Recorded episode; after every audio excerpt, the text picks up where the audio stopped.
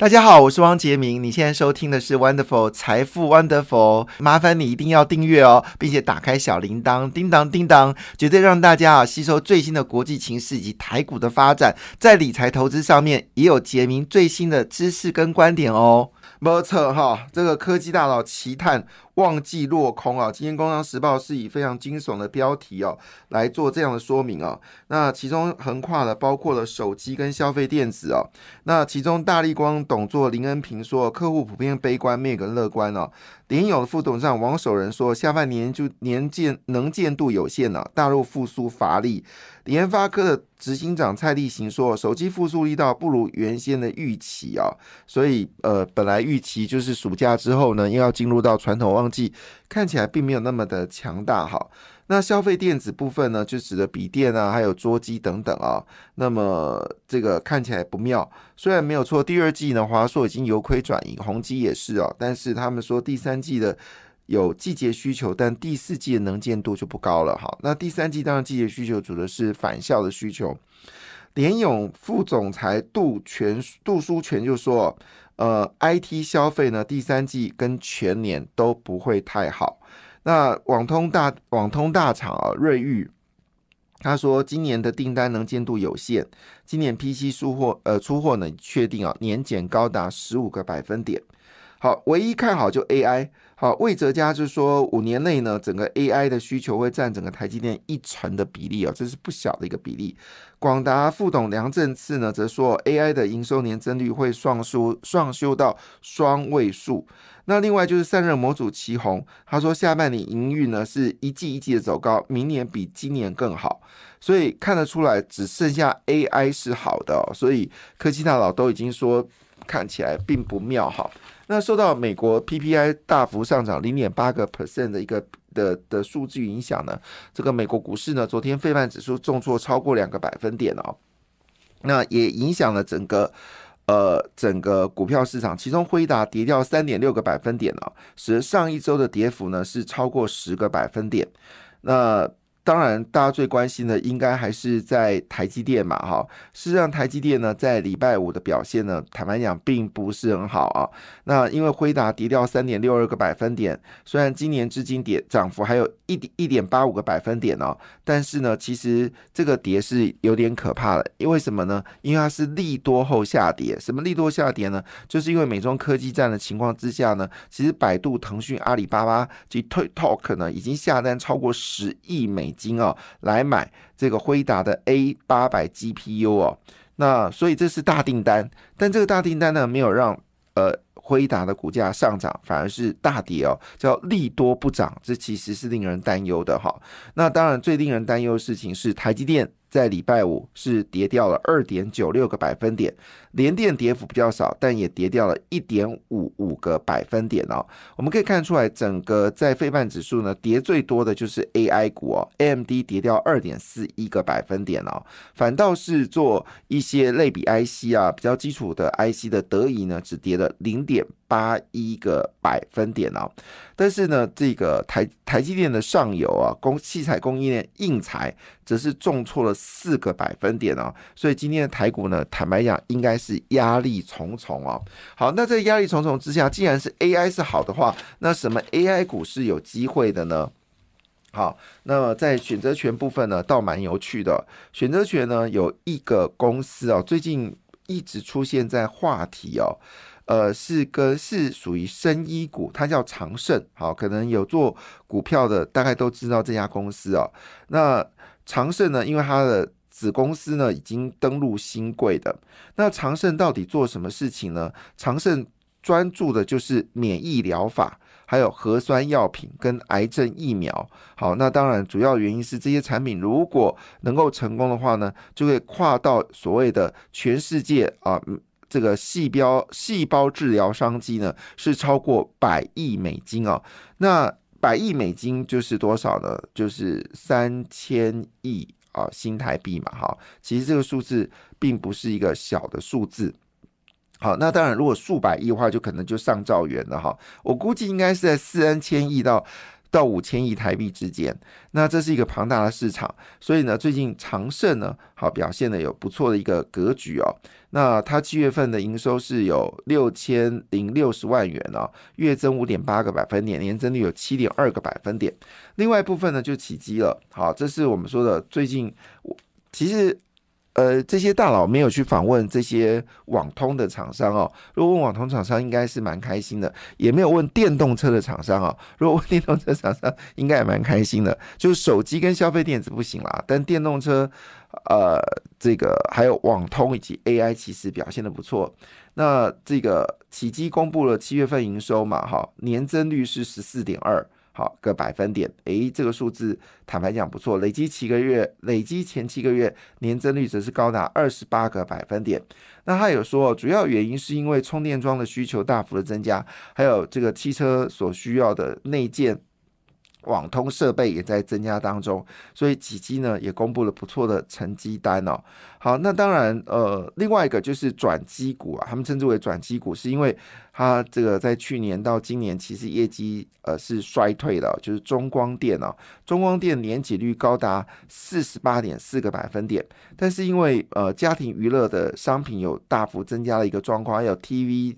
背板模组订单有在增加当中，因为整个面板产业有似乎回升的一个状况，所以中光电呢也是最大的一个所谓的面板，呃，就是我们说的背光模组哈。中光电是台湾最大的面背光模组，那也被选择权看中，是群益所建议的哈。好，那刚刚 AI 部分呢，当然就是监测。跟建准哈，今天在两大财经报纸呢，针对建准呢有一篇专刊哦，那么讲的非常的有趣哈。大啊是神准啊，对不起，神准不是建准哈。好，那这个 AI 伺服器当然建测跟建准是以散热模组为主哈，那么被呃就是这个中信群益好来推荐，那这个选择权是买进九十天以上的啊，那建。见准，因为下半年受惠 AI 伺服器跟车用风扇，加上英特尔跟 AMD 呢新的伺服器平台有新的渗透率呢，是被看好的。那当然，整个散热模组最赚钱的是旗宏哈，旗宏才是最赚钱的。另外一部分呢，就是传出好消息的翼龙电脑，在上礼拜我们谈到翼龙电之后，翼龙电的股价呢有持续回升的一个状况。他说呢，主要是因为 NB 的库存呢已经是健康哦，这跟呃，华硕的说法好像有点不太一样。华硕是说第三季还不错，但第四季呢就有点闷。但是呢，翼龙店却是说 NB 的库存其实已经回到健康水位了，所以。虽然 Chromebook 需求不好，但 NB 的需求是有恢复哦，所以翼龙电的状况呢有比较稳定的一个状况。翼龙电在上礼拜表现也非常的好。另外一部分呢就是金相电脑，还是做 AI 的这个印刷电路板呢。那最近呢也公布它的毛利率呢有明显的一个往上趋势趋升哦，所以上一周的股票呢是大涨了十二点六个百分点，呃，涨势相当的惊人。它是修正后回升哦。好。当然，我们谈到了，就是手机看起来并不妙哈。那事实也是如此哦。高通呃决定要清库存哦，它锁定了中低阶五 G 手机的产品哦。那么有感的减幅高达了一到两成，所以呢要开始清库存。那当然，清库存的要件是什么呢？当然，主主要是可能就是新的产品要出来了，所以把旧库存给出清掉。另外就是呃，市场跌价啊，可能预期跌价，既然跌价，那我干脆呢就把它出清完了，有各种可能。那不论怎么样呢，我们认为是比较多一点，可能是新产品出现了。那么在今年十月份呢，高通将有新的八 G。Generation Three 啊要出来，而联发科呢只是最强的天玑九千三呢要出来，而且他们都具有 AI 的效能，所以呢先把这个晶片给消化，所以我们认为这是一个健康性的库存消化，而不是属于是跌价损失造成严重亏损的一个库存的一个修正啊。那在欧美国家，其实修正库存这一件低价促销库存没有什么大不了的事情，不要太太多的联想。好，它真的是没没什么了不起。有在美国待过就知道，这个美国季末清库存哦，是打对折之后呢再打折，然后呢买多少金额再折扣，就折完之后可能一个两百块美金的东西，你十三块美金、十九块美金就入手，就是美国在这个季末出清的时候。那当然主要原因是新产品上市嘛，这个旧产品他们认为没有必要存在的叫。呃的必要，你试想看看，如果骁龙八 Gen Three 啊，在今年十月啊就出炉的话，你想看旧有的库存，当然就旧有的晶片当然就卖不出去了。好，所以这部分呢，当然就成为大家所关心的一个焦点哦。好，那所以呢，有人这么说，这呃台股这一波的压力测试呢，可能还要再久一点点哈，没有那么快能够回升哦。那现在已经进入到季线保卫战了，季线生命线，所以如果丢。失季线呢，基本上就要寻找新一个支撑点。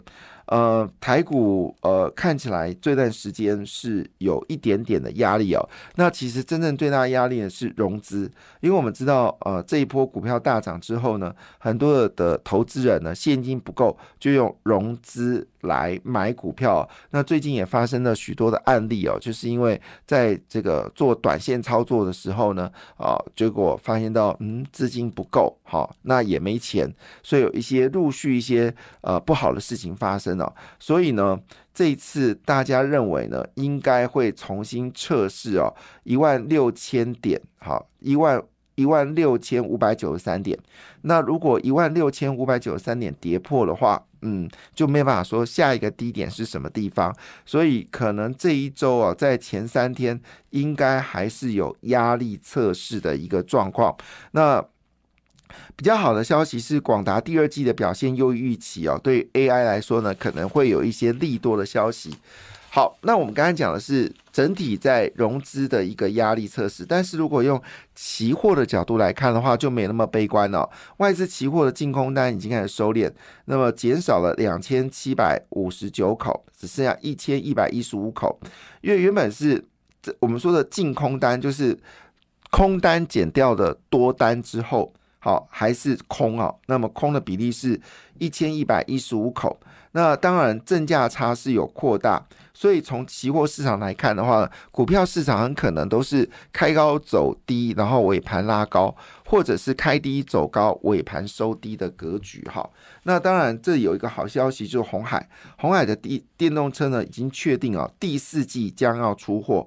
另外呢，i 十五呢，i fifteen 呢要组装。另外呢，就是辉达有把订单转给红海，但辉达把订单转给红海。当然是这个消息看起来是红海来公布的，因为红海股价最近喋喋不休。可是我再次提醒一件事：红海的 AI 基本上是红海吗？还是富士康吗？红海其实要讲清楚哦，是富士康的话呢，它是属于中国的名气股，而不是只是红海的子公司哦，直接受益呢是有些影响。当然，另外一方面哦，这个消息也不要太对伟昌悲观，是因为伟昌的产能已经紧绷了，它现在没有办法再提供辉达更。多的需求，而事实上，这个订单呢，为什么选择红海呢？还有个原因啦，因为这些订单恐怕绝大部分来自的是中国企业的，包括阿里巴巴等等，所以呢，基本上就不需要在台湾或者中国境外生产了。事实上，可以在中国境内生产。好，中国境内生产，因为呢，阿里巴巴、腾讯还有这个呃。之 TikTok 好，他们都是这一次呢，辉达最大的一个买家。那当然交给红海来做组装，好，这个伺服器也就没什么意外了哈，也就没什么意外了哈，因为这个是由这个中国的名气啊，就是富士康代工的这部分会让红海股价大涨吗？呃，我还是保持观望。红海股价要涨，恐怕要等九月以后的事情了。现在还是先观望一下比较好。当然。另外一个族群就是好到不行啊，就是这个汽车厂。那上半年公布业绩了，让我为之惊艳的是两家公司，一家是三洋，三洋呢在上半年呢暴赚了四点五七元，这个数字是恐怕是去年的两倍吧，去年整个整年的收入的两倍哦。那么大赚四点五七。另外呢是中华车哦，中华车终于回来了哈。呃，经过了三年的这个不确定啊，那我们在早先的时候就提醒大家一定要留意中华车。中华公车公布了上半年的获利啊，金额是五点五五元哦，所以今年中华车可以赚到一个股本吗？哪尼？轰都尼？这太强了哈！另外就是 B N W 范德哈赚了十一块七六，和泰赚了二十一块七四。